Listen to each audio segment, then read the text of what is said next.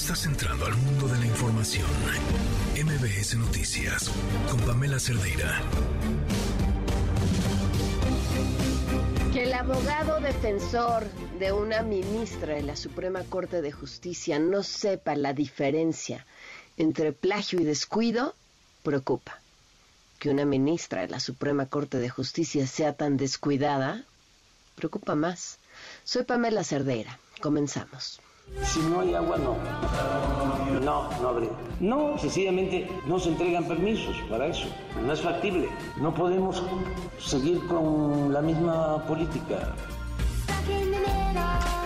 Desde mi punto de vista, estas inversiones, primero pues tiene que verse donde hay agua, donde hay electricidad, etcétera, para que estén bien sustentadas y que no quiten agua para consumo humano, que es en algunas zonas pues hay estrés hídrico aquí en Iztapalapa, por ejemplo, si tú me dijeras vamos a poner Iztapalapa, primero pues no hay espacio para ponerle en Iztapalapa, pero además pues si ya de por sí Iztapalapa tiene un problema de estrés hídrico, pues cómo pensar poner algo ahí que va a consumir más agua. Yo me presenté desde el primer momento, siempre di la cara, siempre confié en la justicia y que tarde que temprano tendría que hacerse justicia. Llegó este día con esta decisión que se ha tomado y logrado un fallo histórico porque este es un precedente muy importante. No quiero quedarme instalada en el pasado, no tengo rencores ni resentimientos. Mi pretensión no es de ninguna manera ajustar cuentas con nadie Aquí hemos dado una batalla colosal, pero soy una mujer que ha dado batallas a lo largo de su vida. Una más y creo que hay que ver para adelante que nuestro país lo que hoy requiere no es encono, no es división, no es que yo una más le siga abonando a un clima que no conviene, sino más bien encontrar una ruta de paz y de reconciliación y yo voy a tender mi mano para ello. Estamos haciendo todo lo que nos corresponde. No hemos dejado solo al pueblo de Zacatecas ni al pueblo de Guanajuato. Estamos trabajando. El asunto es que estas bandas se echaron raíces pues esto es el fruto podrido de lo de García Luna y de sus jefes. Coincide con Ricardo Monreal de que había un narcoestado. Sí. ¿Se está pues combatiendo? Es evidente. Sí, no existe. No estamos nosotros asociados con el narcotráfico. Somos distintos. Coincido con la Fiscalía de Estados Unidos. Lo que hizo García Luna es un acto de traición a México lamentablemente también están imponiendo autoridades municipales, distritales. No hay que ocultarlo. El crimen organizado quiere también intervenir en nuestros procesos comiciales y no debemos permitirlo. Lo saben ustedes, en los pueblos, en las provincias. ¡Es viernes! Todos menos la ministra Yasmín Esquivel gritan con esa enjundia porque pues arrancamos este viernes con otra noticia, una investigación del país a la tesis doctoral de la ministra, en donde encuentran casi el 50% de plagio a diferentes autores. La respuesta eh, de su representante diciendo que, bueno, pues prácticamente se había tratado de un descuido. Me llama muchísimo la atención eh, porque pues son un montón de descuidos, ¿no? Las omisiones en las citas de autores son descuidos, pero jamás una forma de plagio. Sí, pero si más de un 40% de tu texto estás omitiendo decir que eso que escribiste es de alguien más, eh, insisto, una ministra de la Suprema Corte de Justicia con tantos descuidos. Eh, hijo, y además se lee todo esto a la luz del, del, escándalo de la tesis en, Derecho, lo cual pues tira, ¿qué quieren? Cualquier cosa. La Universidad de Anáhuac respondió, tardó muchísimo en, en, dar un comunicado, el doctorado lo hizo en la Universidad de Anáhuac, y les leo eh, lo, que, lo que respondió la Universidad de Anáhuac. En la Universidad de Anáhuac como institución académica nos regimos por nuestros reglamentos internos, así como por el marco jurídico mexicano e internacional que nos atañe en lo relativo a la integridad académica. En relación a las notas periodísticas publicadas el día de hoy sobre la tesis presentada en el programa de estudios del doctorado en Derecho de la Empresa que la alumna Yasmín Esquivel Moza cursó en la Universidad de Anáhuac, la Facultad de Derecho informa. Uno, los sinodales y el revisor de tesis, de acuerdo a su leal saber y entender, consideraron que la tesis era satisfactoria y la aprobaron en el examen doctoral correspondiente como acredita el acta de examen. Dos, Hoy la universidad cuenta con herramientas tecnológicas que permiten detectar las situaciones que pueden presentarse en la elaboración de los trabajos de titulación, algo de lo que la institución no disponía en el año 2009. Tres, el reglamento vigente de la Universidad de Anáhuac que reconoce la integridad académica y sanciona las faltas, ojo, esto es lo más importante, establece que a partir de los tres años siguientes a la emisión del acta de examen doctoral, no es posible llevar a cabo una acción que la cuestione. Esto es brutal. Y es brutal porque además es muy parecido, ¿se acuerdan? A lo que un diputado con iniciativa de Morena quería proponer, que después de cierto tiempo ya no pudiera hacerse nada. Consideramos que las instituciones de educación superior del país debemos seguir realizando una profunda reflexión sobre las reglamentaciones universitarias de modo que se refuerce la cultura de integridad académica en todos los miembros de la comunidad de las comunidades universitarias. Atentamente, Facultad de Derecho, vence al mal con el bien. Vámonos con Gaby Vargas. Liverpool es parte de mi vida. Presenta. No importa cómo estés, siempre puedes estar mejor. Mejor, mejor. Con Gaby Vargas.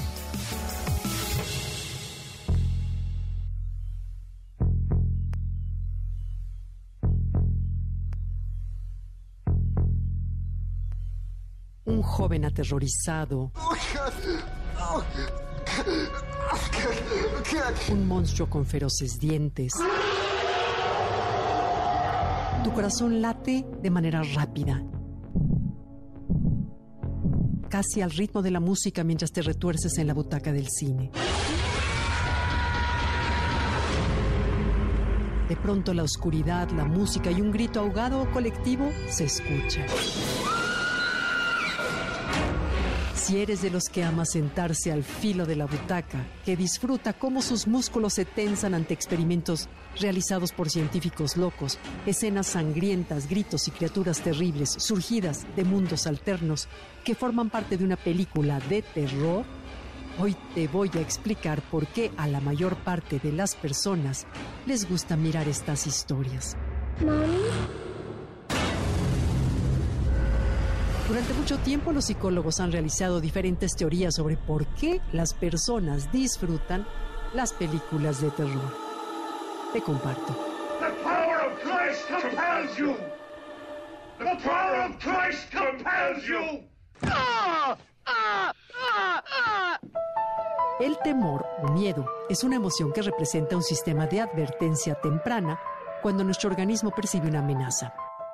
Esto nos da tiempo de huir o reaccionar. Así, imágenes, sonidos y hasta olores que se asocian con el peligro se registran en una estructura primitiva de nuestro cerebro, la amígdala, que hace que nuestro cuerpo reaccione y libere hormonas que preparan al cuerpo para actuar. Se incrementa el ritmo cardíaco, se bombea más sangre a los músculos, se aplazan las funciones que no son de emergencia, como la inmunidad o la digestión. En resumen, el temor hace que corramos y luego evaluemos la amenaza.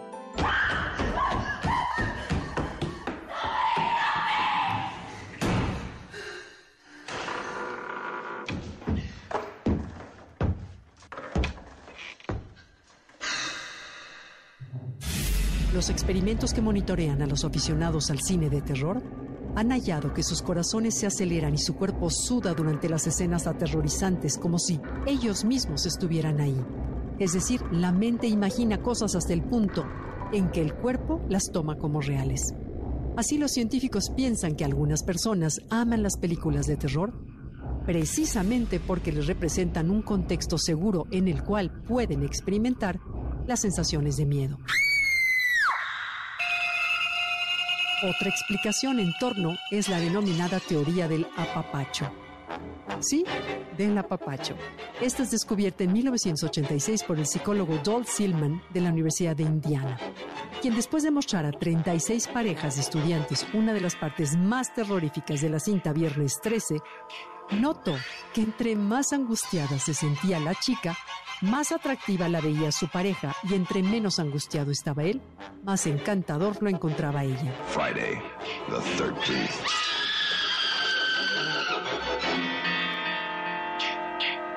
Hello, Michael. En realidad existen distintas razones por las que se decide ver cine de terror, pero la explicación psicológica afirma que a través de esta experiencia queremos entender nuestros temores y miedos conjuntos en un entorno que sentimos seguro. Esos miedos arquetípicos que a todos nos conforman. Marvin Zuckerman, profesor de psicología de la Universidad de Delaware, afirma que la predilección por este género apunta a una búsqueda de sensaciones acordes con nuestra personalidad y explica que por eso aquellas personas que buscan un mayor nivel de excitación en sus actividades tienden escoger este género cinematográfico pues necesitan vivir experiencias intensas. Estas elecciones son entonces como pruebas autoimpuestas que pueden ir desde ver películas de este tipo hasta la práctica de deportes de riesgo como el paracaidismo. La sensación que esto les brinda persiste durante algún tiempo después de haber visto la película o practicado la actividad. ¿Y tú? ¿Eres de los que prefieren películas de terror? Mom.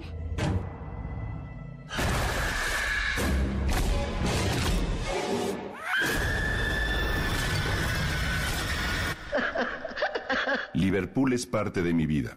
Presentó. Mejor con Gaby Vargas.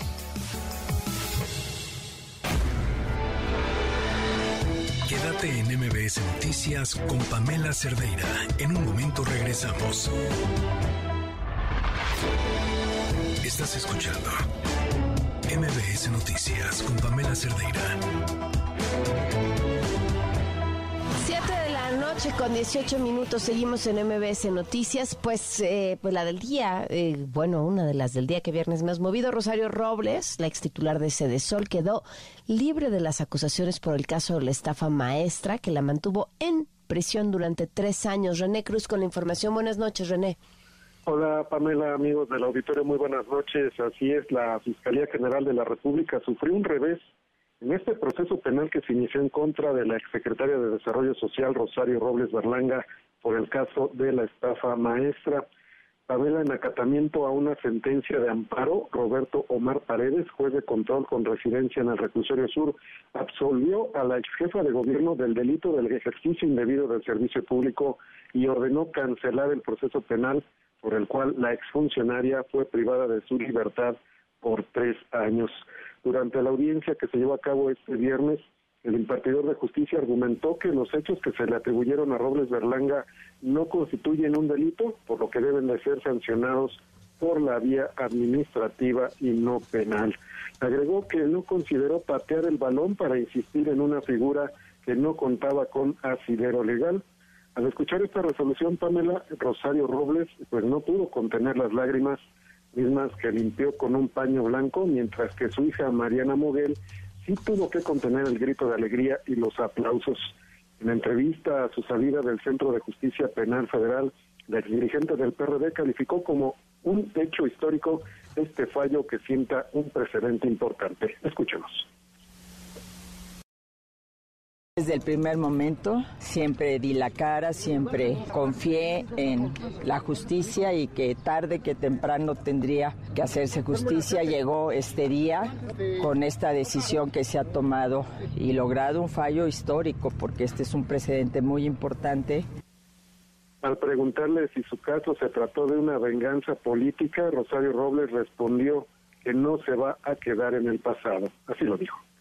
Como lo he dicho desde que salí, yo no quiero quedarme instalada en el pasado, no tengo rencores ni resentimientos, mi pretensión no es de ninguna manera ajustar cuentas con nadie. Aquí hemos dado una batalla colosal, pero soy una mujer que ha dado batallas a lo largo de su vida. Una más y creo que hay que ver para adelante que nuestro país lo que hoy requiere no es encono, no es división, no es que yo una más le siga abonando a un clima que no conviene, sino más bien encontrar una ruta de paz y de reconciliación y yo voy a tender mi mano para ello.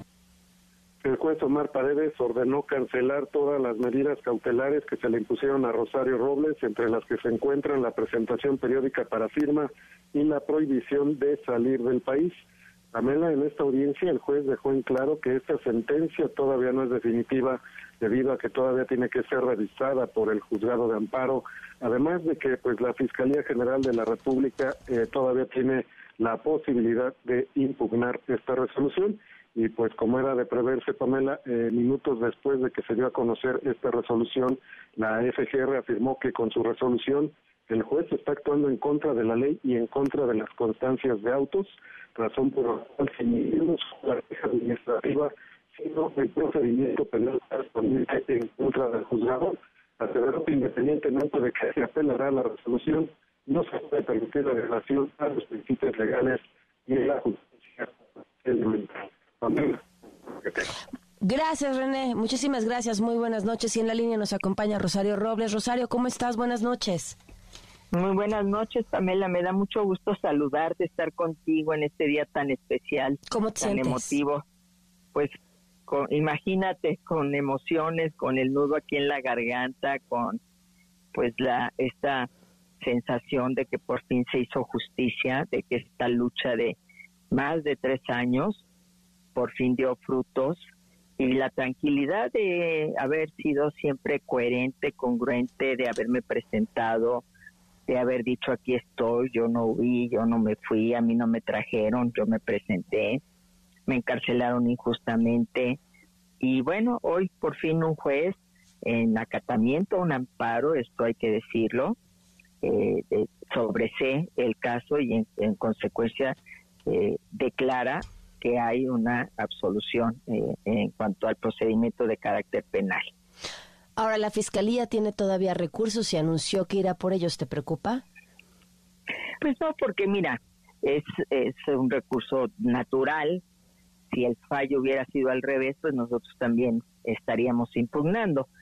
Eh, no me preocupa, ¿por qué? Porque nosotros ya tuvimos el aval del Tribunal de Alzada, que es el del amparo. Ellos fueron los que nos dieron la razón. Entonces, pues va a llegar a ellos la impugnación de la, de la fiscalía y en consecuencia pues van a ratificar el punto de vista que ya sostuvieron. Yo creo que, que la fiscalía, pienso, si, eh, lo que yo siempre dije, si ellos tienen pruebas, porque ya pasaron muchos años, Pamela, y no tienen un caso firme de un convenio de una gente que esté acusada eh, clara y firmemente y que la tengan en la cárcel por haber eh, hecho un desfalco al erario público. Entonces, si ellos tienen esos casos y esas personas, pues que procedan, que vayan por la verdad y por la justicia, que dejen de seguir persiguiendo a gente que, como lo dijo hoy el juez, pues estamos hablando de lo que nos dice la Constitución y la Constitución, justamente en el caso de la omisión, pues no, o sea, se tiene que aplicar el artículo tercero del 109 constitucional, que es la vía administrativa. Punto. No hay proceso por esto por la vía administrativa, ¿o sí? Mándeme. Por ahora no hay un proceso abierto por la vía administrativa. No, porque ellos, ellos le apostaron por lo penal. Ellos le apostaron por lo penal y no por la eh, lo que debe de ser. Yo creo que este esta decisión de hoy no solamente es para Rosario Robles, sino para cualquier servidor público.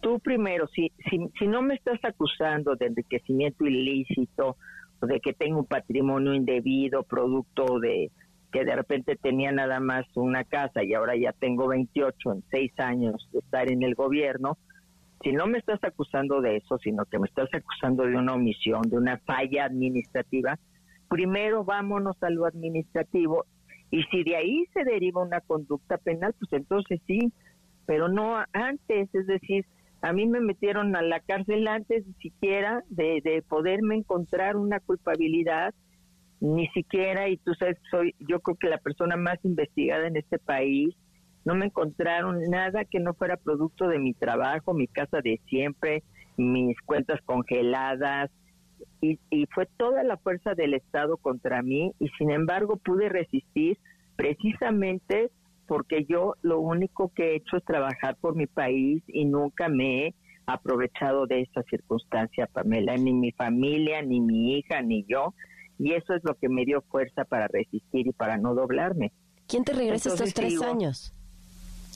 Nadie, pero hay amigos y yo coincido y amigas y lo hemos platicado también que pues, dicen no los perdiste, también ganaste, gané, obviamente perdí eh, mi libertad, perdí muchas cosas, pero gané en muchos otros sentidos, ¿no? Gané en, vivir la injusticia en carne propia, en tener una nueva, una causa más en esta lucha que he dado por las mujeres en nuestro país y aprovecho tu espacio para mandarles a decir a quienes nos estén oyendo ahí en Santa Marta o en cualquier cárcel que seguiré luchando por ellas, por muchas mujeres inocentes que están injustamente privadas de su libertad.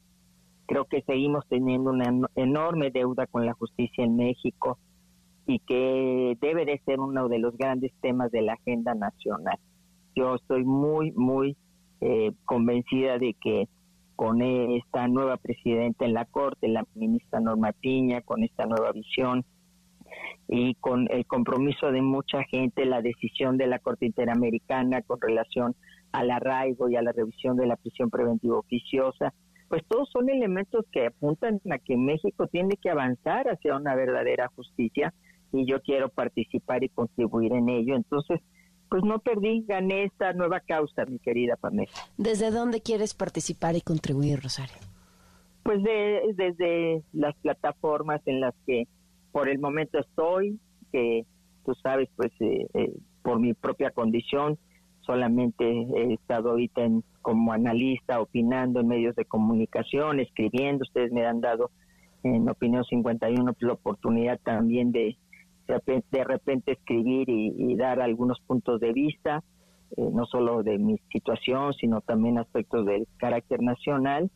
Y poco a poco, pues me iré reinsertando en la vida política, porque pues eso es lo que yo sé hacer, eso es lo que a mí me gusta hacer yo soy una política, yo tengo muchos años atrás de lucha, yo he dado muchas batallas, esta ha sido una más, y al final de cuentas, a pesar de lo difícil, lo complicado, pues hoy tuvimos una victoria.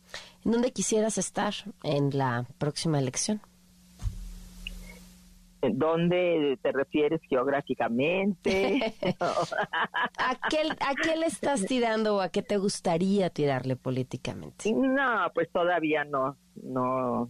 Apenas estoy asimilando este este acontecimiento del día de hoy, porque acuérdate que muchas veces llegábamos con mucho entusiasmo a las audiencias y todo pasera para atrás.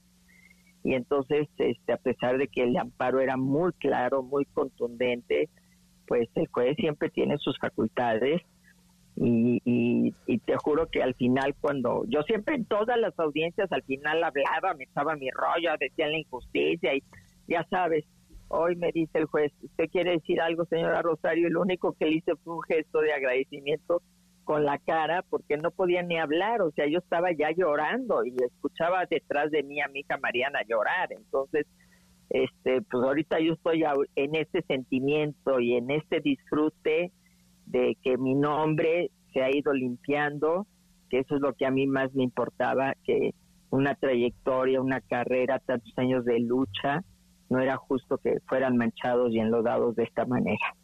Eh, quisiera eh, preguntarte eh, sobre eso, Rosario, fuera del tema político, fuera del tema, bueno, pues de todo lo que nos pueda dar de qué hablar como, como mujer, como madre, quien estuvo como pilar a lo largo de todo este tiempo, desde los medios, desde la lucha jurídica, fue tu hija, ¿qué decirle?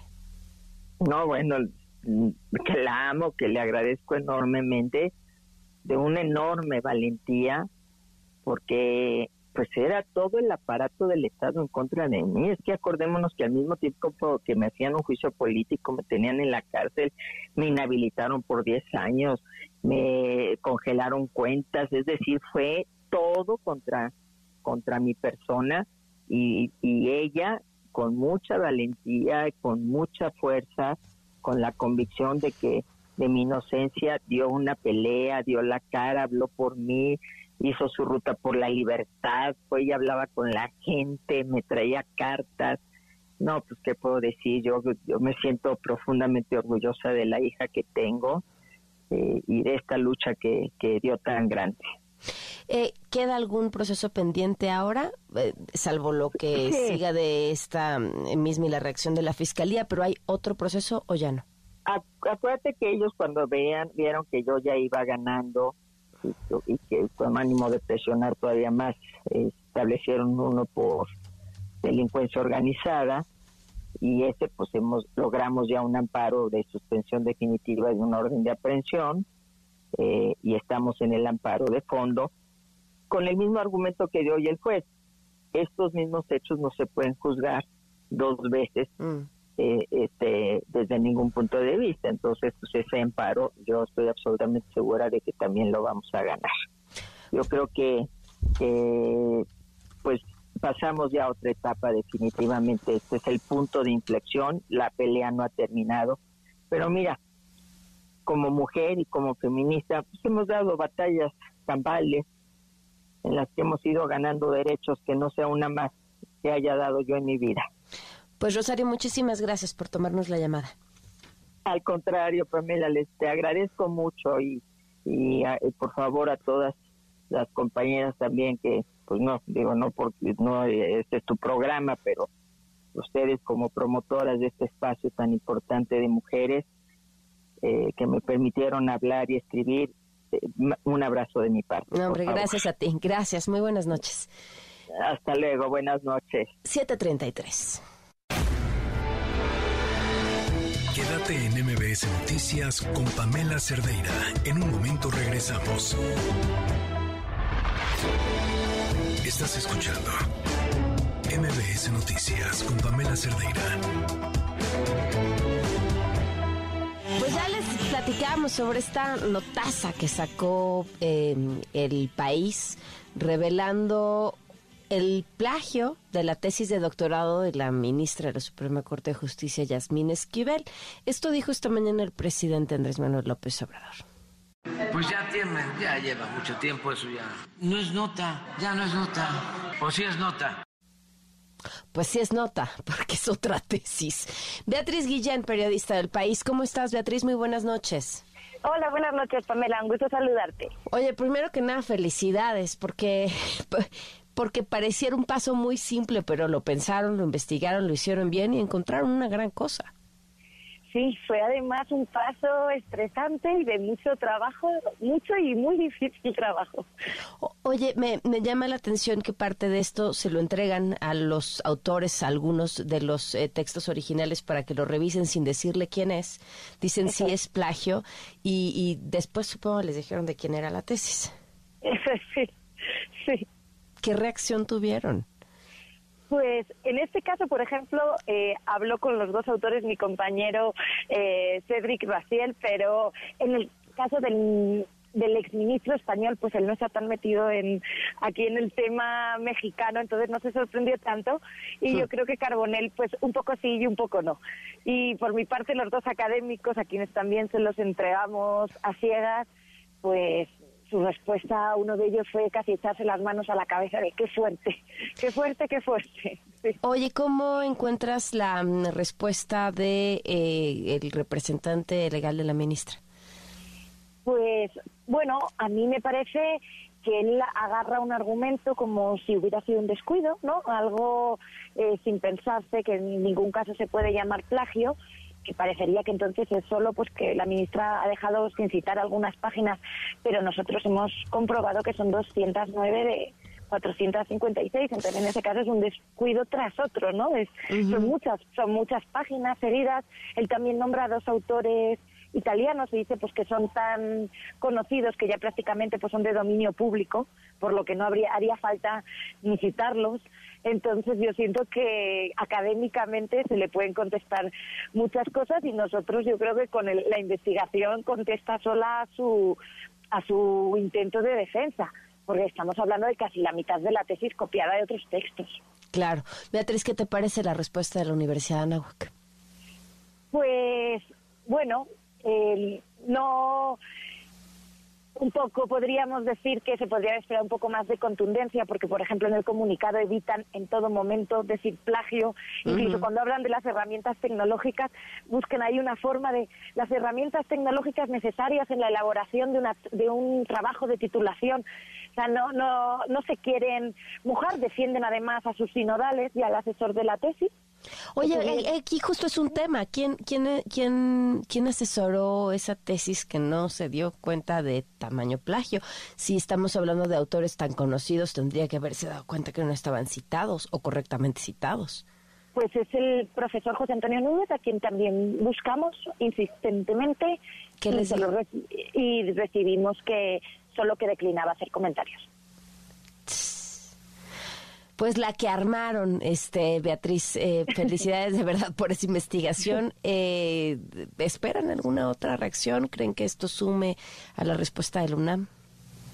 Bueno, sí, yo creo que son dos procesos diferentes y además la UNAM con el prestigio como casa de estudios que tiene, imagino que llevará a cabo su, su proceso independientemente. Yo creo que esto sí abona en que sabemos que la ministra plagió su tesis de licenciatura en este caso solo de, de un alumno, ¿no? O es una calcada a una anterior, pero sabemos también que lo siguió haciendo muchos años después, porque una de las defensas que se decían es que el tema de la UNAM pasó hace más de 30 años, pero el 2009 está aquí bastante cerca, ella ya era magistrada del Tribunal Agrario, ya tenía un alto puesto y a partir de ahí de recibir la cédula apuntaló un poco su carrera judicial. Entonces, para mí hace ver lo que abona es que la en este caso, la credibilidad académica de la ministra, pues sí, yo siento que sí está en cuestión. Pues sí, te agradezco muchísimo, Beatriz, por, por este reportaje y una felicitación a ti y a tus compañeros. Gracias, un abrazo.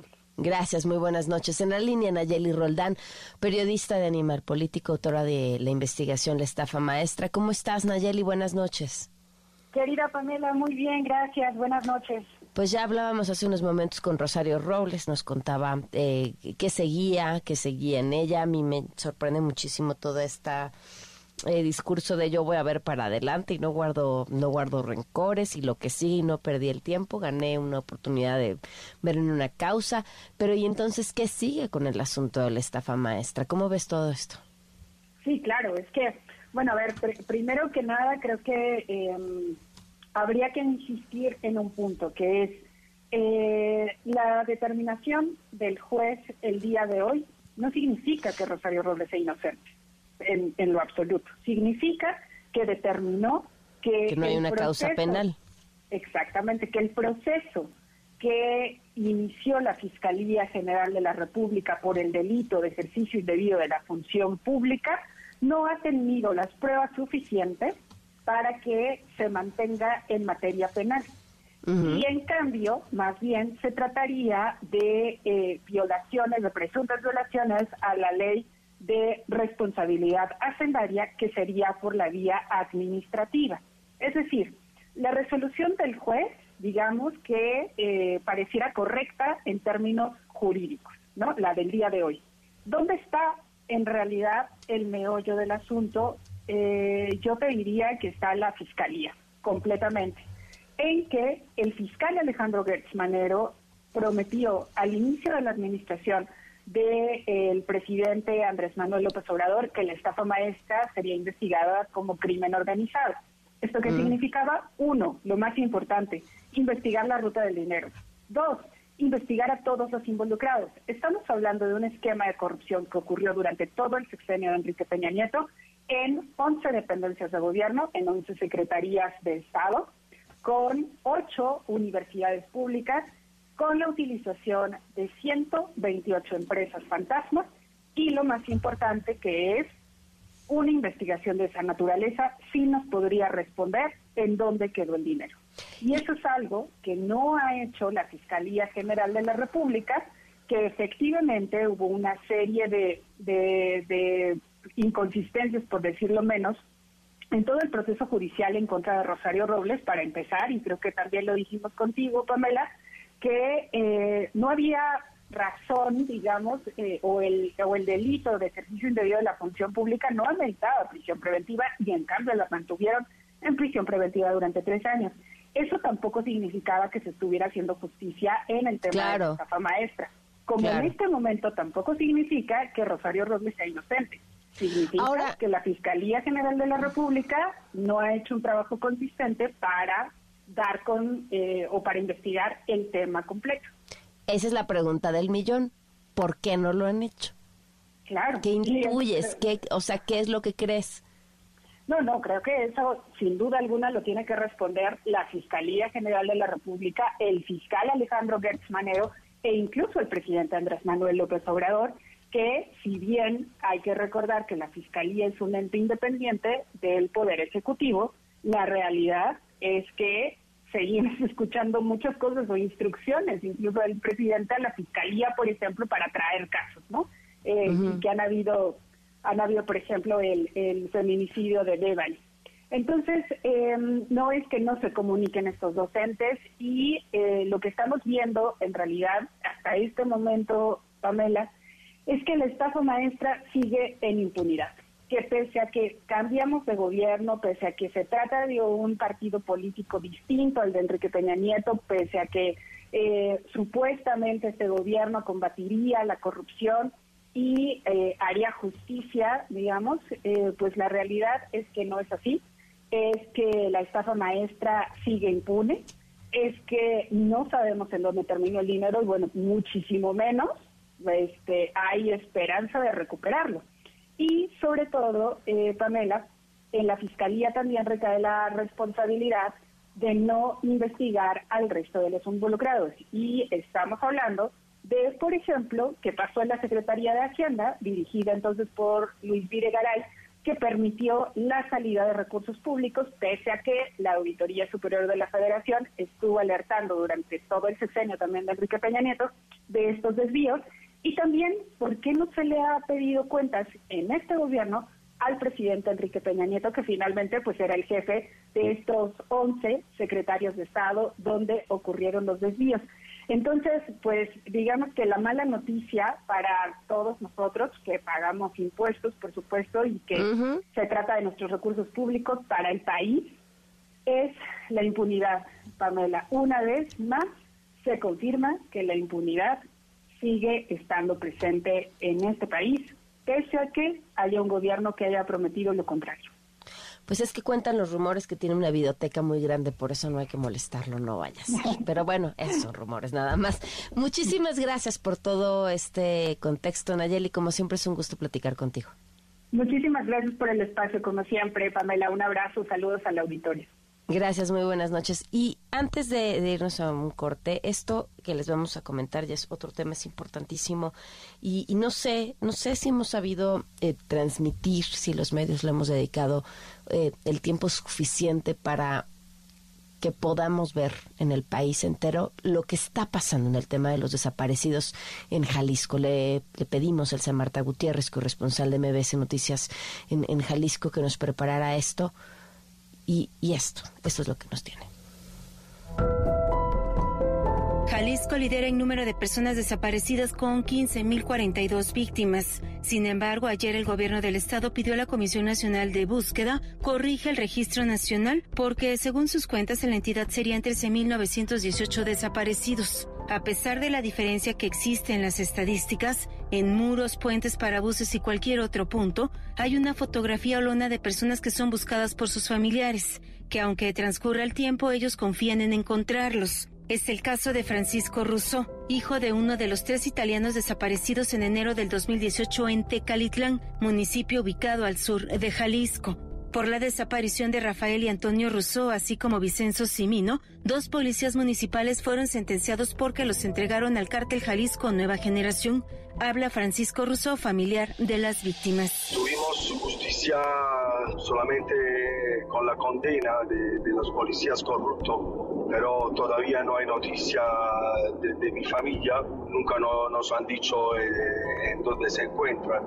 Espero solamente que el gobierno mexicano no baje la presión sobre esta gente, que se acuerden que todavía estamos esperando a nuestros familiares con vida, porque no hay nada que dice lo contrario. Las familias de los desaparecidos han conformado colectivos, realizan búsqueda y también manifestaciones ante la nula respuesta de las autoridades. Otros más han acudido al Comité de Desaparición Forzada de la ONU, como la señora María Guadalupe Camarena, que logró se emitiera una acción urgente para que el gobierno de México busque a sus cuatro hijos que desaparecieron en 2019 en Ocotlán. Hoy ella goza del mecanismo de protección por las amenazas de muerte que ha recibido y le han sugerido vivir fuera de Jalisco. Es la voz de María Guadalupe Camarena. Pero yo no me voy a cambiar de estado en ningún momento porque aquí dejo a mi demás familia y yo no me voy a olvidar de mis hijos, los voy a seguir buscando. Apenas el pasado 15 de febrero, la señora Laura Ochoa, mamá de Enrique Esparza, lamentaba lo que observó en la agencia del Ministerio Público cuando acudió a presentar la denuncia. El asunto es que de verdad en, Jalisco, en México en general, la, desaparición de personas es cada vez más alarmante. El día que estuve haciendo yo la, la declaración, por lo menos había 20 personas más que yo. Es impresionante. El problema de los desaparecidos en Jalisco ha provocado que algunas familias modifiquen o literal monitoreen más a sus hijos. Es la voz de Rosa Álvarez. Pero sí diciéndoles que no utilicen las plataformas, que es preferible pasar ya sea un familiar por ellas al lugar donde, donde se encuentran. Estamos este, en constante comunicación, ya sea vía WhatsApp o les pido su ubicación en tiempo real. Si veo que algo está de acuerdo a, cómo va caminando su ubicación, les marco en ese momento. En Jalisco los que más desaparecen son jóvenes, mujeres de entre 15 y 19 años, mientras que los hombres tienen entre 20 y 39 años de edad. Esto de acuerdo con el Registro Nacional de Personas Desaparecidas y No Localizadas en México. Para MBS Noticias, Elsa Marta Gutiérrez.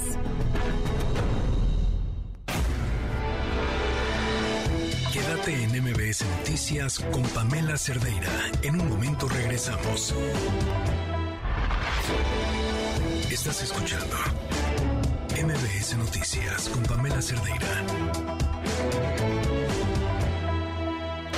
Un oasis dentro del mundo de la información.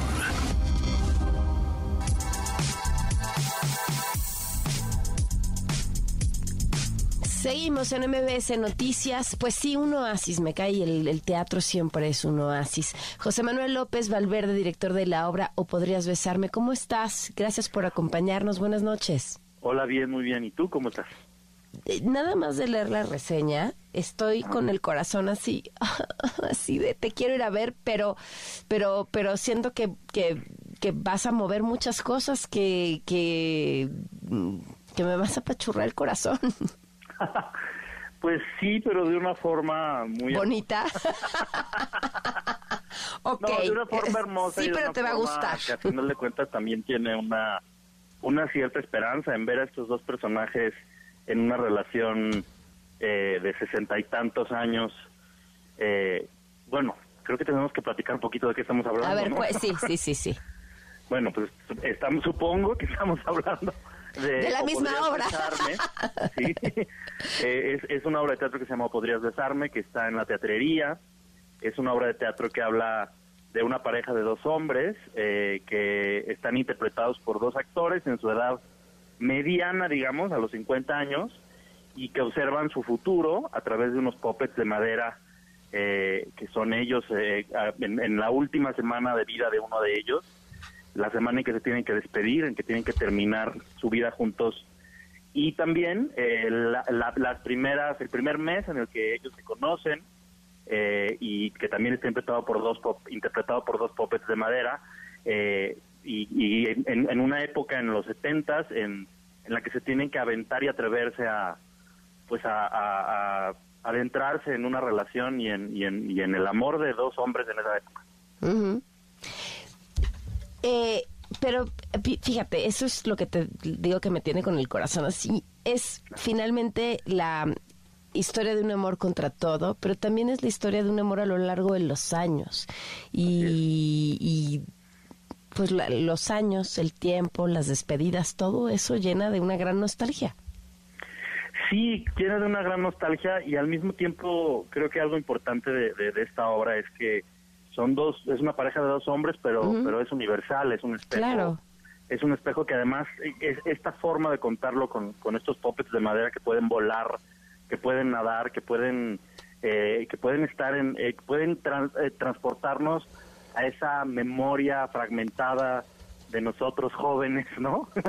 este seguimos siendo, ¿no? sí, sí, sí. Bueno, pues más jóvenes. Este, depende de quién nos esté escuchando, ¿no? Pero, pero, pero es, es una experiencia que, que es muy hermosa y es muy universal y que creo que nos hace, pues sí, tocar fibras eh, que tienen que ver con, con la memoria, con la vejez, con la juventud, con con Atreverse a Amar, con, con, una, historia muy particular de estos dos hombres, digamos, en el sentido de que, de que se habla de su condición, digamos, en, en, a lo largo del tiempo, pero al mismo tiempo, pues que todo el mundo creo que hemos estado o estaremos en situaciones muy similares.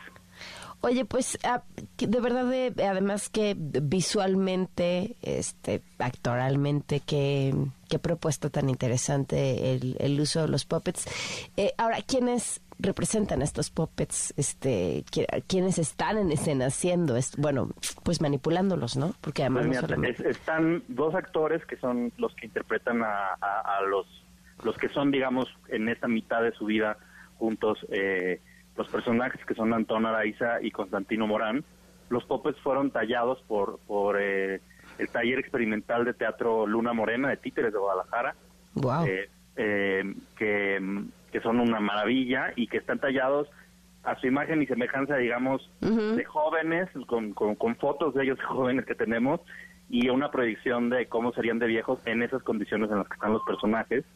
Hay otros dos popeteros, actores eh, que también que, que, están están moviendo sus puppets porque estos puppets para que la gente más o menos ubique son de manipulación directa es, hagan de cuenta que es como un eh, como un maniquí más chico y, y como los mueves es tocando su mano tocando su cabeza tocando sus pies este no son como con hilos o no son de los que le metes la mano al puppet digamos entonces es es un movimiento hermoso sutil que tiene mucho que ver también con el cuidado de los viejos, por ejemplo, en, ese sentido. Son tres personas moviendo a este popet, interactuando con él, hablando con él, este, y una mujer eh, que es Conchileón, que, que, es una dramaturga mexicana y actriz yucateca maravillosa, que hace a todas estas mujeres que, que están alrededor de ellos, que los están ayudando, que, que están eh, diciéndonos eh, qué es lo que tiene este, este, esta persona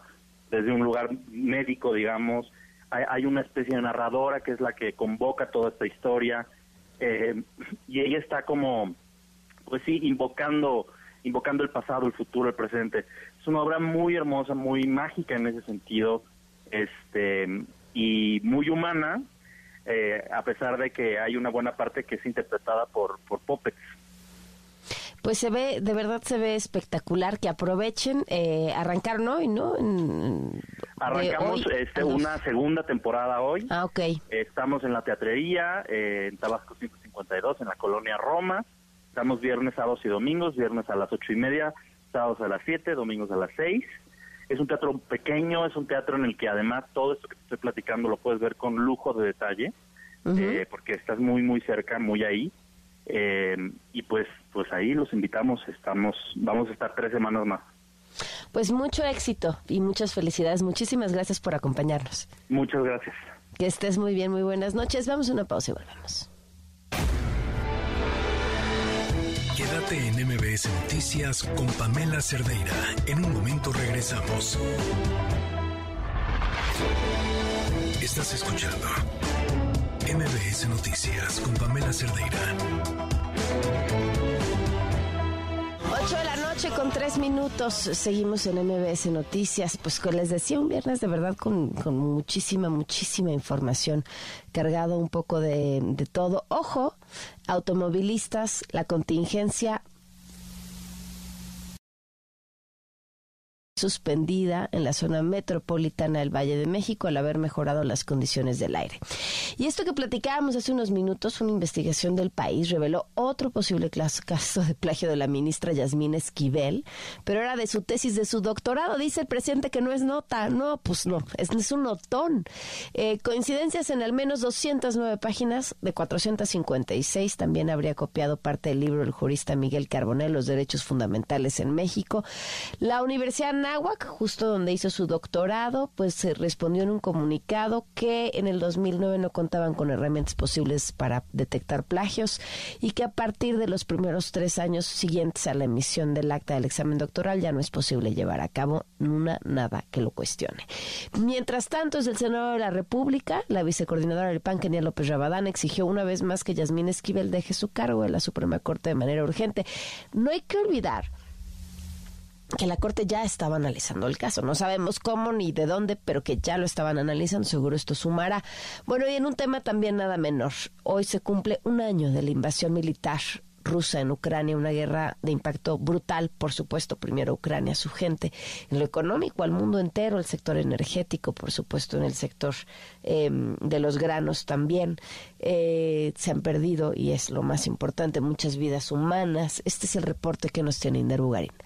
Desde el platanero ecuatoriano hasta el panadero de Eritrea y Mongolia han sentido los impactos de la guerra del presidente ruso Vladimir Putin en Ucrania. Y es que al margen de la tragedia humanitaria al interior de Ucrania, el principal legado de este conflicto armado a un año de desactivación ha sido una inflación global y altos precios de los energéticos, dos fenómenos que continuarán por un tiempo entre nosotros, aunque sin duda la mayor factura de esta guerra se la ha llevado Ucrania. En términos humanitarios, la guerra ha provocado que más de 8 millones de ucranianos abandonen el país y otros 5 millones se encuentren en condición de desplazamiento interno. A esto se añade el impacto de la pérdida de un tercio de su Producto Interno Bruto en 2022. Oscar Guinea, economista del European Center for International Political Economy, con sede en Bruselas. 2022 ha perdido un tercio de su PIB, de su Producto Interior Bruto. Tienes efectos en la infraestructura, en tendidos eléctricos e, y efectos en, el eh, financieros,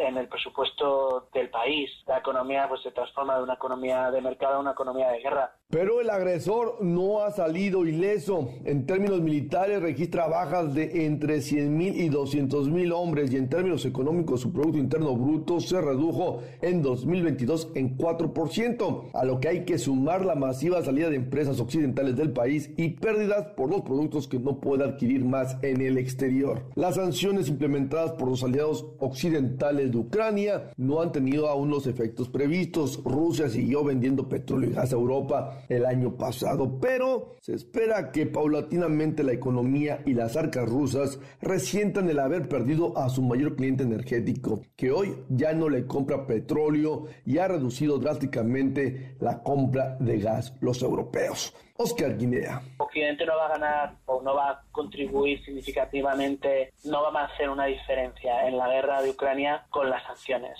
La diferencia es el envío de armas y, de, y apoyo logístico a Ucrania. El conflicto armado de Rusia en Ucrania llega a su primer aniversario, más cerca de la escalada que el fin de las hostilidades. A esas alturas de la guerra no se cumple criterio alguno que dé paso hacia la paz, mientras que ambos piensen que pueden seguir mejorando su posición en el tablero bélico, no habrá negociación que conduzca a un alto al fuego. Con la concentración de más de 300.000 hombres rusos en el frente de batalla y la próxima llegada de 700 modernos tanques a las filas del ejército ucraniano, ambos seguirán pensando en que pueden alcanzar la victoria. Entre tanto, las fatalidades, el sufrimiento y la erosión del bienestar continuará acumulándose en Ucrania y más allá. Para MBS Noticias informó Inder Bugari. Muchísimas gracias, Inder, por la información. En este marco, el presidente de Ucrania, Volodymyr Zelensky, dijo que buscará reunirse con su homólogo en China, Xi Jinping, principalmente para conocer su postura sobre el conflicto. Y mientras tanto, en la Ciudad de México, personas originarias de Rusia se manifestaron en las inmediaciones de su embajada para exigir un alto a esta intervención militar. Cuéntanos, Hatsiri Magallanes. A un año de la invasión de Rusia en Ucrania, ciudadanos rusos radicados aquí en nuestro país acudieron a la embajada en solidaridad a los civiles ucranianos y también para protestar a favor del alto a la guerra. Los ciudadanos aprovecharon para pedir perdón a los ucranianos que padecen los efectos del conflicto bélico que ha dejado más de 7 millones de víctimas y así lo dice justamente Damir Bolodín, ciudadano ruso aquí en nuestro país. Que esta guerra, eh, que esta guerra sucede y pedimos uh, perdón de, de ucranianos con sinceridad y profundo, profundo. Frente a la sede diplomática, que por cierto estuvo resguardada en todo momento por elementos de seguridad pública local, las personas originarias de Rusia gritaron algunas consignas como Putin criminal te espera el tribunal y Putin eres un cobarde que ataca a los civiles. Informaron que entregarían un documento justamente en la embajada con las demandas de parte de la comunidad rusa aquí en nuestro país misma, que asciende ya a un millón de personas aproximadamente. Queremos, queremos discutir este texto de documento y pasar a, a esta oficina. ¿Los va a recibir? ¿Ya les, les, les contestó algo? Vamos a, vamos a ver. Petición que, que dice Stop the War, estas cosas. La información que tenemos. Buenas noches. Muchísimas gracias. Muy buenas noches. Son las 8 con 9. Una vuelta al mundo del deporte. El marcador de Rosa Covarrubias en MBS Noticias. ¿Cómo estás, Rosy? Buenas noches. Pam, ¿cómo estás? Buenas noches. Ya te escucho un poco mejor. Ya, ahí vamos, ahí vamos. Ahí vamos, ahí vamos. Vamos a hablar de la jornada 7 del fútbol mexicano, porque ayer Toluca goleó 5 por 0 al conjunto de Santos y eso le permite a los Diablos Rojos ascenderse a la quinta posición. Hoy ya arrancó la jornada 9 de la Liga MX y el partido más atractivo sin duda va a ser el de Tigres ante Chivas, el segundo enfrenta al sexto de la tabla general. La mala noticia para los felinos, es que André Pierre Guignac no va a poder ver acción por el desgarre que sufrió previo al juego contra Atlas. Esto fue lo que dijo su técnico, eh, el Chimarri.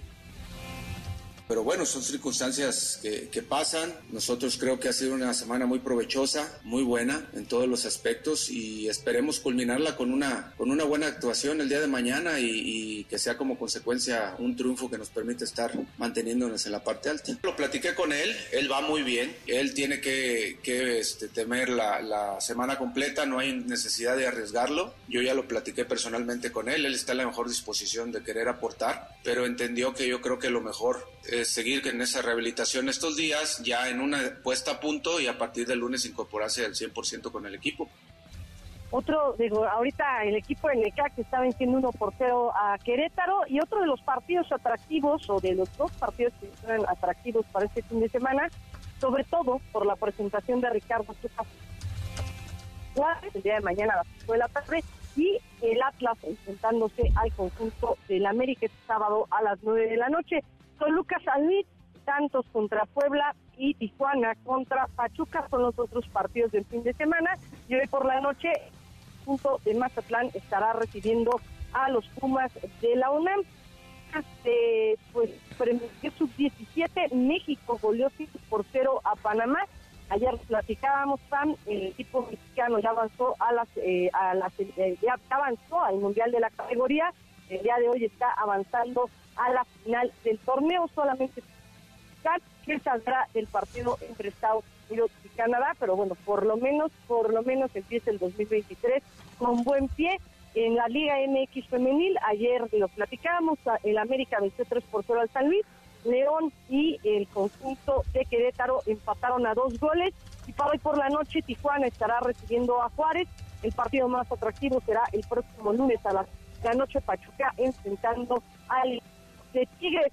Derby madrileño para este fin de semana. Atlético Real Madrid se estarán enfrentando. Los merengues van a tener de regreso a Aurelien Chouameni y Mariano Díaz, quienes se recuperaron ya de sus molestias físicas. Esto fue lo que dijo el técnico Carlo Ancelotti respecto a este partido. Aquí nos jugamos mucho todos los equipos. Cuando, un cuando es un derby hay, es algo especial para la afición, esto que tenemos que tenerlo en cuenta y también para nosotros. Enfrentarse al Atlético de Madrid estamos acostumbrados, pero siempre es algo especial. Entonces, porque la rivalidad es muy grande.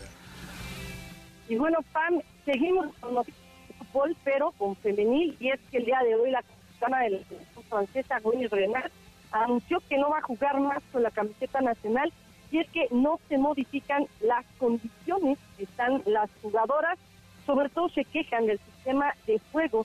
Renard tiene 142 apariciones internacionales y a cinco meses de disputarse el Mundial de Nueva Zelanda y Australia, pues lo comunicó a través de redes sociales mencionó que quiere a Francia por encima de todo, no es perfecta ni mucho menos, pero puede, no puede seguir apoyando el sistema actual, que está muy lejos de las exigencias del más alto nivel. Suena conocido, Fran, sí, porque ya en España y también poco tiempo después ah, hubo dos jugadoras de la selección francesa, Catoto y Cadiadiatu Viani, quienes, bueno, pues también mencionaron que podrían no ir al Mundial de fútbol de Nueva Zelanda y Australia que se va a jugar en el mes de julio y agosto. Nada más comentar, Pam, que en temas que tienen que ver con la Agencia Mundial Antidopaje, la agencia de Rusia presentó una apelación frente al Tribunal del Deporte por el caso de Camila Valieva solicitando que la patinadora reciba un castigo menor y le permitan mantener su medalla de oro olímpica, la que ganó precisamente hace un año. Este tema todavía no tiene una resolución al 100% y el día de hoy fue el segundo día de test eh, de, en Bahrein, en la Fórmula 1. Checo Pérez se terminó con el decimocuarto mejor tiempo. Obviamente están afinando detalles de cara a la temporada 2023 de la Fórmula 1. PAM, de información deportiva. Muchísimas gracias, Rosy. Un fuerte abrazo. Fuerte abrazo, bonita noche. Igualmente, buenas noches. Son las 8 con 15. Quédate en MBS Noticias con Pamela Cerdeira. En un momento regresamos. Estás escuchando MBS Noticias con Pamela Cerdeira. Eh, continuamos en MBS Noticias en una mm, investigación en la que participó el- la organización de periodistas Forbidden Stories y en las que se encuentran varios medios de comunicación, el Washington Post, The Guardian, Le Monde, El País. Encontraron información sobre, mm, bueno, pues diversas cosas, entre ellas una empresa que se ha metido un dineral eh, limpiando la reputación de un montón de personas, entre ellos exgobernadores mexicanos. Platiqué con Joaquín Gil, periodista de la sección de investigación del país, y esta es la historia. Joaquín, gracias por acompañarnos. ¿Cómo estás? Encantado de estar aquí con vosotros. ¿Cómo surge esta investigación? Bueno, hace ocho meses el diario El País recibe una llamada para integrarse en el consorcio de Forbidden Stories, que es una organización radicada en París, eh, de la que forman parte medios tan prestigiosos como The Washington Post, The Guardian, Le Monde, Der Spiegel o, o. Y al país, bueno, pues le- ya es la segunda vez que colaboramos con, con ellos. Nos ofrecen participar en una investigación sobre la industria de la desinformación. Entonces, bueno, pues eh, nos sumamos a esta iniciativa porque nos parecía muy interesante, porque creemos que la desinformación pues es un, es un enemigo de la democracia y no solo de, las de, los periodistas, es un enemigo de la, de la sociedad y que por tanto debíamos de, de desgranar e intentar investigar pues eh, qué se esconde detrás de esta industria millonaria que tanto daño hace. Ahora, ¿qué es lo que encuentran en esta investigación en la que participan diferentes medios? Bueno, lo que descubrimos son varias cosas. En primer lugar, descubrimos eh, que hay un empresario en Israel que se llama Tal Hanan, que ofrece servicios de, de desinformación para campañas electorales. Es decir, él ofrece para lo que llama el día D, es decir, el día de la jornada electoral, eh, pues eh, propagar eh, información falsa a través de las, de las redes sociales para desacreditar o para respaldar eh, a un candidato según sea su, su cliente. Este señor nos cuenta todos los servicios que puede ofrecer en unos encuentros que tienen representantes del consorcio de, de Forbidden Histories y nos parece pues súper interesante porque va país por país contando qué es lo, lo que es capaz de hacer, ¿no? Y va desde interferir en unas, eh, en unas elecciones hasta hackear eh, correos electrónicos y cuentas de Telegram, hasta en un momento determinado pues ser capaces de, poder atacar la infraestructura de, Internet durante la celebración de un referéndum, como ocurrió presuntamente en 2014 en Cataluña. En el caso de México, nos cuenta que, bueno, pues que eh, para la campaña a favor de Tomás Cerón, pues habrían utilizado pues una serie de, de bots para respaldar a este personaje tan, tan cuestionado. Me llama la atención varias cosas. La primera es cómo este que este cuate decide contar prácticamente todo lo que hace cuando finalmente muchas de las cosas que hace van en contra de la ley. Bueno, pues porque representantes del consorcio de Forbidden Histories eh, llaman a su puerta en calidad de, clientes. Entonces él expone los, bueno, pues los servicios que puede que puede ofrecer, ¿no? Eh, y ahí están, pues, pues todos estos servicios, ¿no? Es muy curioso porque Tal Hanan es un señor eh, que tiene una empresa que se llama Demoman, que a través de esta empresa ofrece parte de sus servicios eh, y esta empresa forma parte del directorio del, Ministerio de, Defensa de Israel. Es decir, no es eh, este señor no tiene, como decimos en España, un chiringuito, tiene una empresa que está controlada por el Estado de Israel. Ahora encuentran más personajes mexicanos relacionados con esta empresa como clientes incluso un exgobernador. Bueno, nosotros, otra de las partes de la investigación es sobre una empresa española que se llama Eliminalia. ¿Vale? Eliminalia es una firma que se dedica a borrar el rastro en Internet de narcos, de blanqueadores y de políticos corruptos. Y eh, hemos tenido acceso a la relación de 1.500 clientes que tuvo Eliminalia. Entre esos eh, clientes, pues hay eh, mexicanos muy importantes, como por ejemplo el que fuera entre 2010 y 2016 gobernador de Veracruz, Javier Duarte, envuelto en una pena de nueve años de cárcel por lavado de dinero y asociación delictiva, y que fue arrestado en, 2017 en Guatemala, que ahora mismo cumple una pena de prisión, y este señor, bueno, pues eh, Eliminalia, para este señor habría recibido el encargo de borrar decenas de informaciones en la red y vídeos de YouTube eh, la mayoría de 2020 en medios y portales pues como publimetro.com, sin embargo.mx, vanguardia.com, MX. Y lo más curioso de este caso, del caso de Javier Duarte, es que eh, Eliminalia cobró 32 mil dólares, pero no cobró de Javier Duarte, cobró de el empresario Jaime Antonio Porres Fernández Cavadas, según el, expediente de Eliminalia. Un señor que, según el diario Universal, pues es amigo de Duarte e hizo negocios durante el mandato de, este gobernador en Veracruz. Me, llegan un montón de preguntas a la mientras te estoy escuchando, porque si bien esto deja, poner luz sobre una forma de operar la política en el mundo entero, además, lo que es vergonzoso, pero me, me pregunto si no es como ha funcionado siempre, simplemente que ahora cambian eh, los medios y la forma de hacerlo, es decir, detectan publicaciones en portales creados solamente para desinformar, donde comparten información irregular con teorías de conspiración. y digo, bueno, es, es, prácticamente, al menos en México, es la historia de la política, incluso el nacimiento de un montón de portales informativos, lo entrecomillo. Bueno, eh, lo complicado de la industria de la desinformación es que es muy difícil de detectar, especialmente para las personas eh, que no son expertas, ¿no? Y yo me atrevería a decir que para la gran parte de la, de la población, ¿no? Todos tenemos amigos, personas de nuestro entorno, personas supuestamente con, con formación, que leen, que viajan, que tienen cierta cultura y que nos envían enlaces de WhatsApp y nos preguntan, oye, ¿esto es verdad o es mentira? Es decir, por desgracia, la gente o muy poca gente ya se informa en los medios de comunicación de, calidad, en los periódicos como El País, como The Guardian, como The Washington Post, donde con los defectos y con sus virtudes, pero hay un protocolo para chequear la información. Hoy cualquiera puede, bueno, pues extender un rumor por, por WhatsApp sea o no eh, cierto o tenga o no eh, un pozo de verdad y esto bueno pues es muy es muy peligroso porque por desgracia hay gente que se lo traga todo que se cree todo no esto aplicado a la política pues como te decía al principio yo creo que es un arma de es un arma de destrucción de la democracia. Algo en, estos mecanismos y en estas dos empresas que, que retratan que te llame específicamente la atención que te parezca novedoso? Bueno, en el caso de los servicios que hace o que ofrece Tal Hanan, lo que me parece novedoso es todo lo que él dice que puede hacer. Él dice, por ejemplo, que puede crear avatares, que son perfiles falsos en WhatsApp, en Twitter, en Facebook, en Instagram, con apariencia humana para que automáticamente generen mensajes y, bueno, pues creen un clima de opinión a favor o en contra de determinadas causas, ¿no? Esto aplicado a la política es peligrosísimo, ¿no?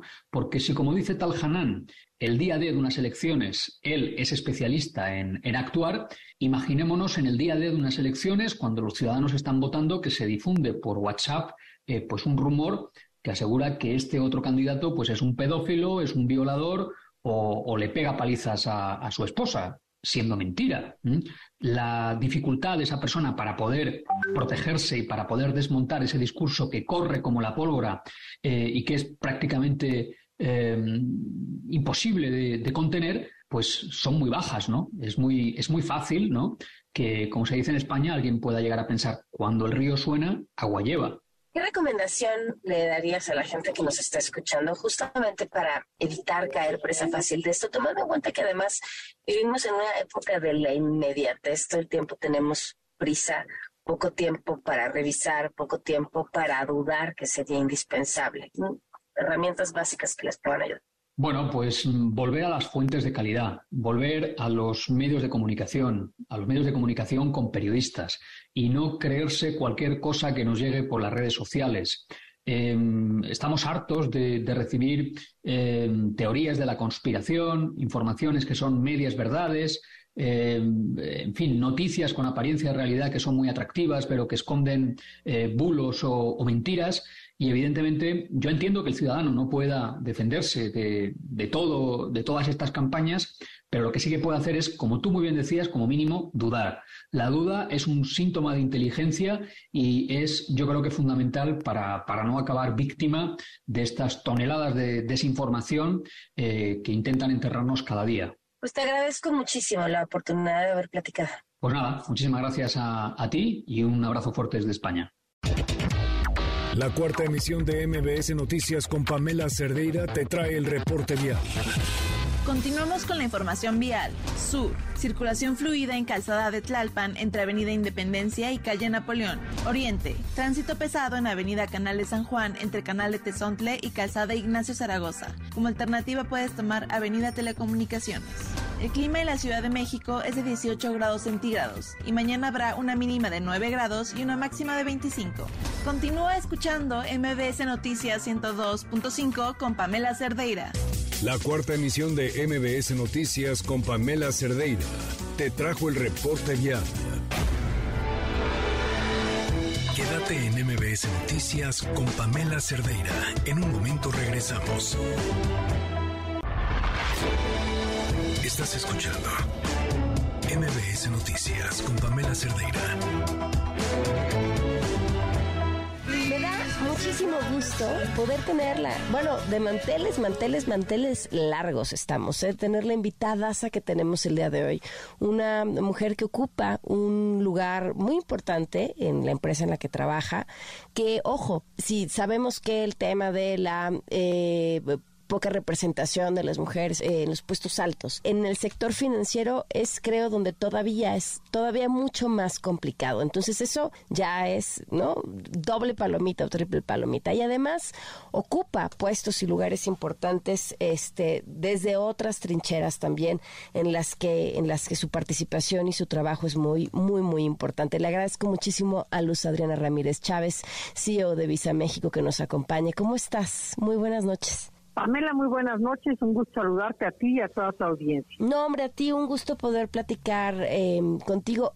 Mira, ocupamos estos espacios para generalmente dar consejos a las personas que nos están escuchando allá afuera sobre cómo crecer. Normalmente hablamos con emprendedoras y emprendedoras y nos dicen cómo lo han hecho, qué les ha funcionado en los negocios, pero contigo quiero preguntarte tantas cosas que no sé por dónde empezar.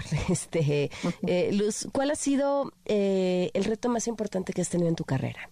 Bueno, yo creo que el reto para mí, como para muchas mujeres, es creérnosla, tener la eh, confianza en nosotros mismos, la aspiración, saber que estas son carreras ascendentes, pero que no necesariamente van en una línea recta, sino que son con picos y valles, porque todas las mujeres, bueno, pues tenemos también nuestros tiempos, yo en mi caso que soy mamá, nuestros tiempos en donde desaceleramos y después donde volvemos a acelerar.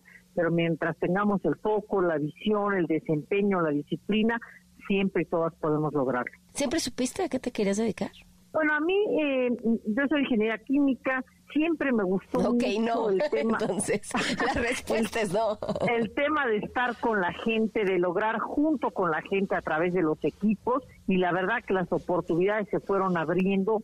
Yo he estado inclusive liderando negocios del tipo de manufactura, del tipo obviamente financieros de consumo y, de- y también de comerciales de financiamiento. Entonces, creo que más allá del tipo del negocio, el reto, el estar con equipos, el estar con la gente y los logros, eso me llena y me satisface. ¿Alguna vez te viste dónde estás? ¿O sea, ¿Te imaginaste llegar hasta ahí? Eh, yo creo que no, yo creo que yo siempre me enfoqué en traer los resultados, en trabajar en la imagen que yo proyectaba a través de mis habilidades de comunicación, habilidades de presentación, habilidades de influencia, porque he trabajado en muchos equipos matriciales que tienes que pues influenciar a las personas y lograr a través de ellas y también claro que sí formar networks, rodearme de gente de la que siempre aprendí, de diferentes líderes a los que siempre les aprendí algo y les continúo aprendiendo hasta la fecha. A ver, esto que acabas de mencionar de las habilidades me parece importantísimo, porque no importa a lo que te dediques, hay cosas que siempre tienes que estar desarrollando y las que tú me describiste en este momento,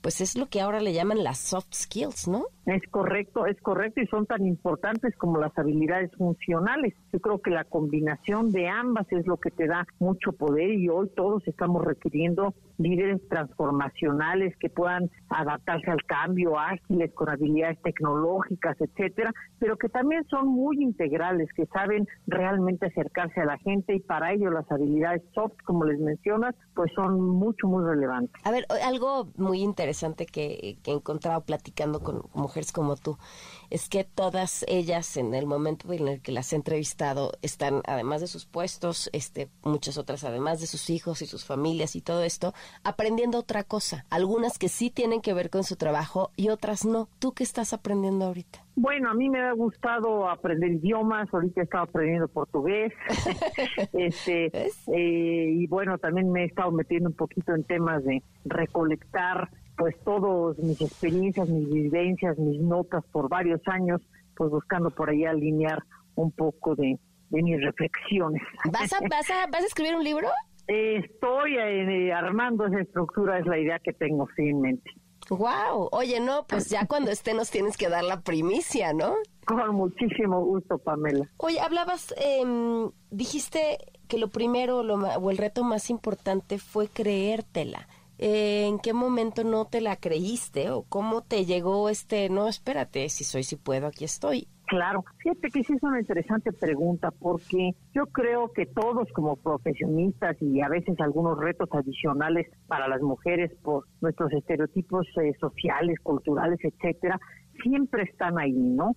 Y entonces finalmente uno siempre tiene en algún momento y en alguna etapa pues la duda, pero yo creo que cuando tienes la aspiración, reitero, cuando tienes la disciplina, cuando siempre das, igual que un deportista, un poco más que los demás, y cuando pones atención también en estas habilidades, como decíamos, pues que, se, se- que te complementan tanto, creo que definitivamente puedes hacerlo. Otra cosa importante es ver mujeres en roles ejecutivos y directivos, porque como digo yo por ahí, nadie aspira a ser lo que no ve. Entonces es muy importante que tengamos siempre mujeres que, que nos inspiran, que nos llaman, de las que podemos aprender y copiar, y eso nos ayuda más fácilmente a continuar el camino que nosotras hemos establecido, que es importante para nosotras y que nos hace pleno. Hablaste de las redes y el networking y me llama la atención porque eh, alguna vez en un grupo, era un grupo de mujeres dedicadas al tema de la imprenta y les decía, es increíble que nuestros networkings o los networkings de las mujeres son en desayunos a las 7 de la mañana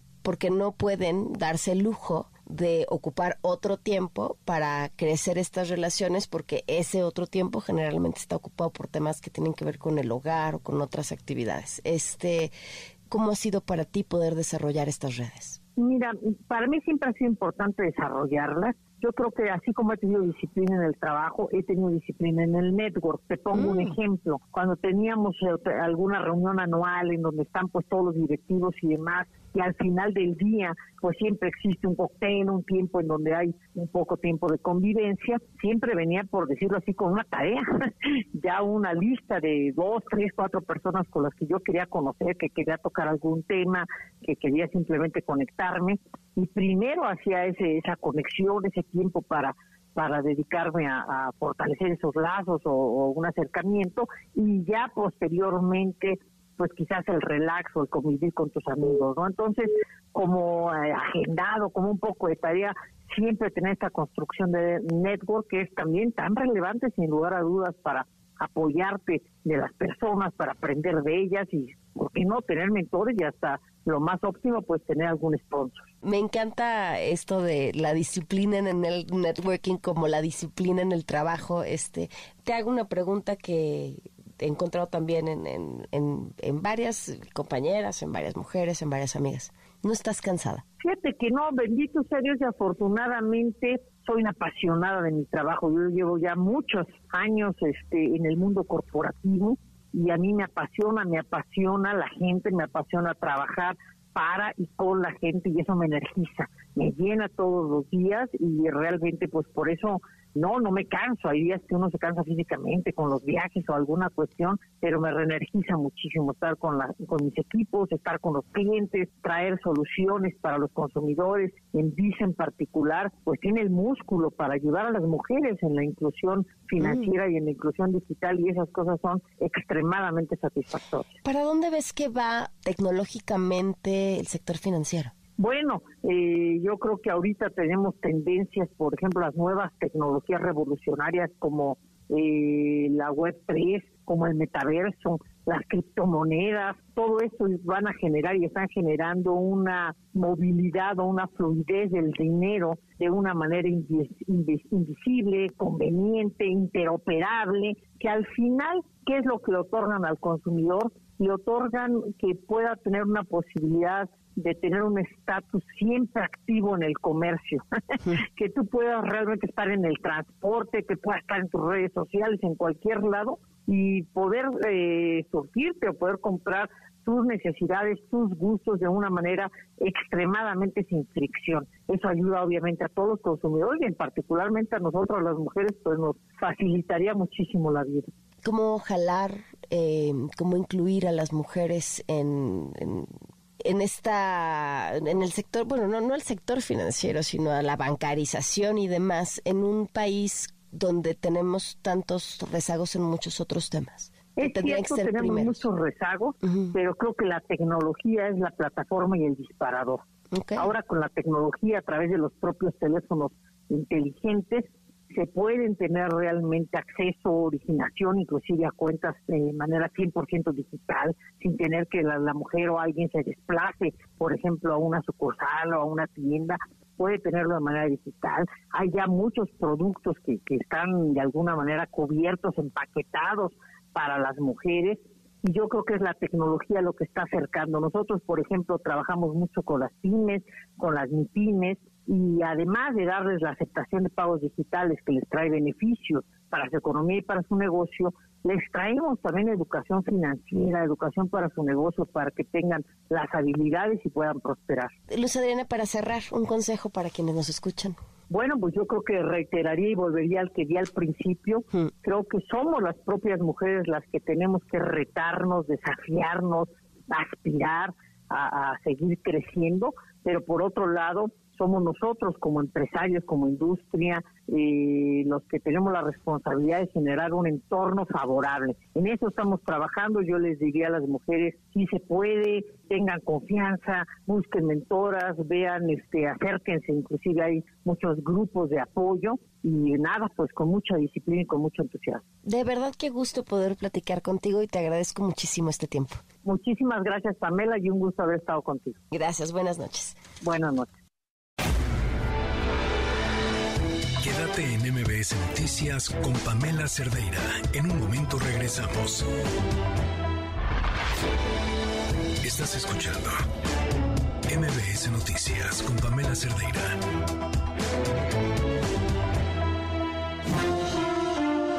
Estimado público, antes de iniciar con nuestro show, les recordamos que está completamente prohibido usar cámaras de video cámaras de gases, cámaras de autos, tablets, cubrebocas. ¿Por qué no me lo recomienda? Mascarillas. ¿No sirven las mascarillas? Credenciales de lector falsas. Dan asco, güey. Computadoras. Y sobre todo, queda estrictamente prohibido alimentar a nuestros invitados. Bienvenidos al Circo Liceum, el lugar donde se enfrentan la razón y la nación. ¡Comenzamos! Advertencia. El siguiente segmento no es presentado por nadie en todo este programa. Me da muchísimo gusto hoy poder platicar con una mujer que es talentosísima, que ha brillado, que ha puesto su nombre en alto en el mundo, pues además en el mundo de la música. Alondra de la Parra, ¿cómo estás? Muy bien, Pamela, muchas gracias, gusto saludarte. Me imagino que tu día es ajetreadísimo, cuéntame. No, bueno, sí, estamos aquí en Berlín, donde vivo desde hace cuatro años y andamos corriendo aquí entre el trabajo y corriendo por los niños, ya sabes lo que hace cualquier mamá al mismo tiempo. este, pero me da mucho gusto platicar contigo. ¿Cómo ha sido para ti adaptarte este, a Alemania en estos años? Pues mira, muy padre por muchos lados y muy difícil por otros. Alemania es un país que siempre me había llamado mucho la atención porque he trabajado mucho aquí, llevo dirigiendo orquestas en este país desde hace más de 15 años y siempre venía a Berlín y aquí tenía desde hace muchos, muchos amigos músicos. Me gusta mm, sobre todo su tradición musical y el respeto que tienen la música clásica. Y un poco es como que llegué al país en el que todo el mundo entiende lo que yo hago, que no es el caso en todo el mundo. Y pues para mí eso ha sido muy lindo, poder aprender de tantos músicos eh, maravillosos que viven aquí. Pero por supuesto hay muchas cosas muy difíciles que para una mexicana eh, en este frío, en que no hay luz, está muy, se anochece muy temprano, la gente es mucho más fría pues sí, también tiene sus retos, sin duda. Me encanta esto que dices, cuando llego a un país donde todo el mundo entiende lo que hago. ¿Qué pasa, por ejemplo, para ti, Alondra, en México? No, en México hay, hay una gran sed y una gran apreciación por la música sinfónica y la música clásica. Lo que pasa es que no es parte de la vida de todo el mundo desde, desde niños, ¿no? Acá es parte de sus vidas y, por ejemplo, los taxistas escuchan música clásica. Es mucho más común subirte un taxi y que haya, eh, tenga la música clásica puesta, el, la radio de la música clásica, que otro tipo de música, ¿no? En México lo, lo, que es maravilloso es la audiencia, es la calidez de la gente y hay una sed y un gusto por la música que es sorprendente, que creo que mucha gente no se lo imagina, incluso fuera de México, pero cuando voy a México es donde encuentro un público más, el, bueno, el público más grande y el público más ávido, y cariñoso que me he topado en todo el mundo y no porque sea mi país, de verdad, es algo extraordinario. Entonces, unas cosas por otras. Oye, Alondra, leí una entrevista que te hicieron en donde mencionabas eh, cómo, cómo inicia tu gusto por la música en tu casa y me surgían un montón de preguntas. O sea, una de ellas es, de niña te das cuenta cuando desafinan y desencuadran, ah, estamos hablando de un talento sobrenatural. Y la otra es, ¿tú qué les fomentas a tus hijos con el conocimiento del poder que, tiene lo que como mamá o como papá, pues decías ponerles a un lado? Pues yo creo que a los niños hay que exponerlos a todo tipo de arte. Eh, los pongo a escuchar música, bailar, cantar, tocar cualquier instrumento como puedan. No tiene que ser con una exigencia eh, profesional y de ninguna perfección, sino que sea parte de sus vidas el juego a través de la música, eh, que escuchen todo tipo de música, que bailen, que se expresen. Para mí con mis hijos es muy importante que son los dos niños, que bailen mucho, que su expresión corporal eh, se, mantenga lo más fresca posible, ya que siento que después vienen los, las etiquetas y el, los niños solo hacen esto y las niñas esto y, y muchas cosas que nos van endureciendo y es una lástima, ¿no? Perder esa frescura del niño que todos llevamos dentro y pues yo procuro que ellos lo, lo retengan lo más posible. Interesante que, que, que, digas esto porque eres una mujer que evidentemente ha roto paradigmas y ya has hablado muchísimo sobre ello, pero que voltees también a ver el otro lado. Estos paradigmas, cómo afectan también a los niños y cómo desde la educación puedes cambiarlos. ¿Qué es lo que más te has cuestionado en este proceso? Pues sí, o sea, las etiquetas sobran, los cajones sobran y siempre eh, la naturaleza humana es ponerle etiquetas a todo, eres esto, eres lo otro, puedes hacer esto, y eso nos detiene y, y, luego hasta nos acaba definiendo y no tendría por qué. Al final uno se tiene que conocer a, a sí mismo, a uno mismo, y somos todos una mezcla de muchos ingredientes, ¿no? De lo que aprendimos en casa, de lo que aprendimos de nuestros maestros, nuestros amigos, de nuestra química natural, de nuestra predisposición, del clima en el que crecimos, de, qué tanto eh, hemos aprendido. Y todo eso nos hace únicos y es la belleza del ser humano, que no hay nadie igual que el otro. Es esas, son esas cualidades únicas lo que es interesante en la vida. Y entonces, ¿cómo puedes, si todos somos distintos, eh, ponernos a todos en, casillas, ¿no? O sea, ver todas aquí las mujeres de un lado, los hombres de un lado, los mexicanos de un lado, los... Pues no, sí hay muchas cosas que se comparten, pero somos un poquito de muchas cosas. Alondra, durante estos años de pandemia, la música, como el arte en general, nos salvó. Si bien la ciencia encontró los mecanismos para superarla, lo que nos dio razones para mantenernos ahí fue el arte. ¿Cómo fueron para ti estos dos años? Ah, fueron años difíciles, ¿no? Muy, muy difíciles para todos, pero también hubo mucho aprendizaje de, del parar de pronto, el tener tiempo para contemplar y cuestionarnos el ritmo de vida que llevamos, las decisiones que tomamos. Y las artes también, al no, sobre todo las artes escénicas, al no tener un foro, una, sí una manera de expresarse cuando no nos podíamos eh, mover ni juntar ni nada, cobró una importancia mucho mayor, ¿no? Eh, te das cuenta lo importante que es compartir con otras personas, expresarse, sublimarse, emocionarse, ¿no? Cuando tuvimos dos años de estar completamente reprimidos de, de esa posibilidad.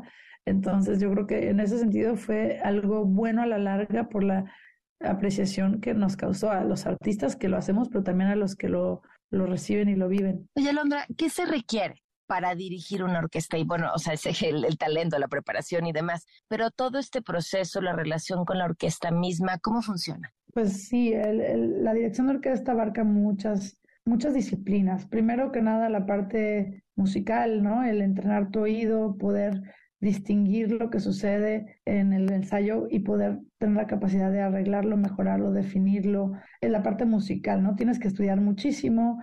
Eh, yo estudié composición, contrapunto, orquestación, armonía, historia de la música, etcétera. La parte musical es, es la más importante, pero también tienes que combinarla con una capacidad de comunicación, poder expresar tus ideas de manera eficiente y poder conectar con el grupo de personas que tienes enfrente, eh, que siempre va a ser distinto y que cada momento y cada día va a ser diferente y tienes que adaptarte al clima del momento y cómo, en el cómo está, está todo, ¿no?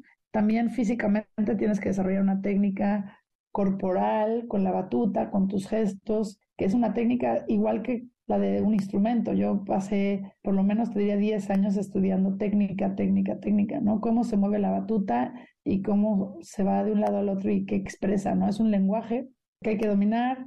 Y bueno, hoy en día también el director de orquesta, la directora de orquesta, tiene que también gestionar, ¿no? Comunicar, tener que ver en cómo se, se comunica y se difunde la música. Eh, ya es un rol que va más allá de solo lo estrictamente musical. Y estas alturas de tu carrera, con, con el reconocimiento que tienes, con el importantísimo lugar que te has ganado, que sigue permaneciendo como un reto? Todo es un reto, porque sabes qué pasa, que, que nosotros, bueno, por lo menos a mí me pasa que yo siempre veo hacia arriba, mm. ¿no? Veo qué tan altos puedo seguir caminando, qué tanto puedo seguir aprendiendo y quizás eh, es algo que tengo que aprender, pero rara vez vuelto a ver el camino recorrido. Y, y entonces para mí siempre, siempre estoy buscando hacia dónde mejorar, crecer y, siempre va a haber para dónde. Y de hecho, yo creo que eso tiene que ver con la, el condicionamiento de el ser directora de orquesta. Cuando estás en un ensayo, eh, tu trabajo es siempre ver cómo se puede mejorar la música. ¿Y qué pasa si la orquesta toca súper bien? Pues todavía tienes que tener uno, dos, tres, cuatro escalones más arriba. Y si están en esos cuatro escalones arriba, tienes que tener más escalones hacia arriba. O sea, nunca puede pasar que tú te voltees y digas, está perfecto, gracias, todo bien, vámonos, ¿no? Siempre tiene que haber más. Y entonces ese entrenamiento, pues de alguna manera ya es como, sí, está, estoy entrenada a eso, entonces siempre estoy viendo para dónde crecer, para dónde mejorar. Y a veces desearía no tener esa, ese condicionamiento, pero así soy. Era justo lo que te iba a preguntar, porque claro, suena maravilloso en tu trabajo, pero en la vida debe ser agotador.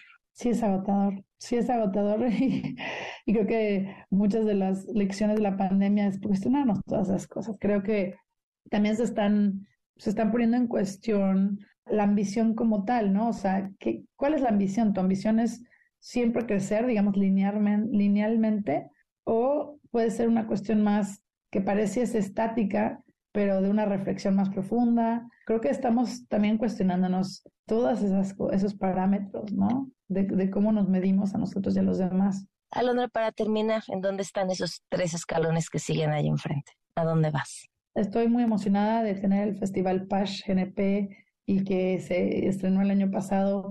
Este año va a ser aún más potente que el primero. Eh, crecemos a 10, 10 días. Que fue exitosísimo. Sí, nos fue muy bien el primer año y este año va a ser todavía más emocionante, debo decir, este, que era difícil. Entonces ahí está un escalón y para mí es que cada año sea, podemos, este, sí, mejorar el anterior crecer eh, como directora, ¿no? Tengo conciertos, eh, empiezo mi, trabajo como directora huésped principal de la Sinfónica de Milán en unas semanas, eh, crecer mis relaciones con las orquestas que admiro, respeto y con las que trabajo usualmente. Y a nivel de mis proyectos está, por ejemplo, Silence of Sound, que empezamos con la primera etapa este año o el año pasado y ahora quiero pues que dé que vaya, que vaya ese show a diferentes ciudades del mundo, que se presente acá en Alemania sin duda es una meta a corto plazo. Eh, en fin, me encantaría empezar mi fundación y poder canalizar toda la ayuda y la parte filantrópica de mi trabajo en México con más claridad y poder crecer el, el, el programa Armonía Social, que trabajamos con niños y niñas de toda la, la, península de Yucatán en educación musical y poder crecer pues, en todos sus ámbitos lo más posible. Bueno, nada más. A manos llenas. Alondra, te agradezco muchísimo la oportunidad de platicar y por supuesto, como siempre, mucho éxito. Gracias, Pamela. Muchas por la entrevista. Se quedan en compañía de Juan Manuel Jiménez. Soy Pamela Cerdeira. Muy buenas noches.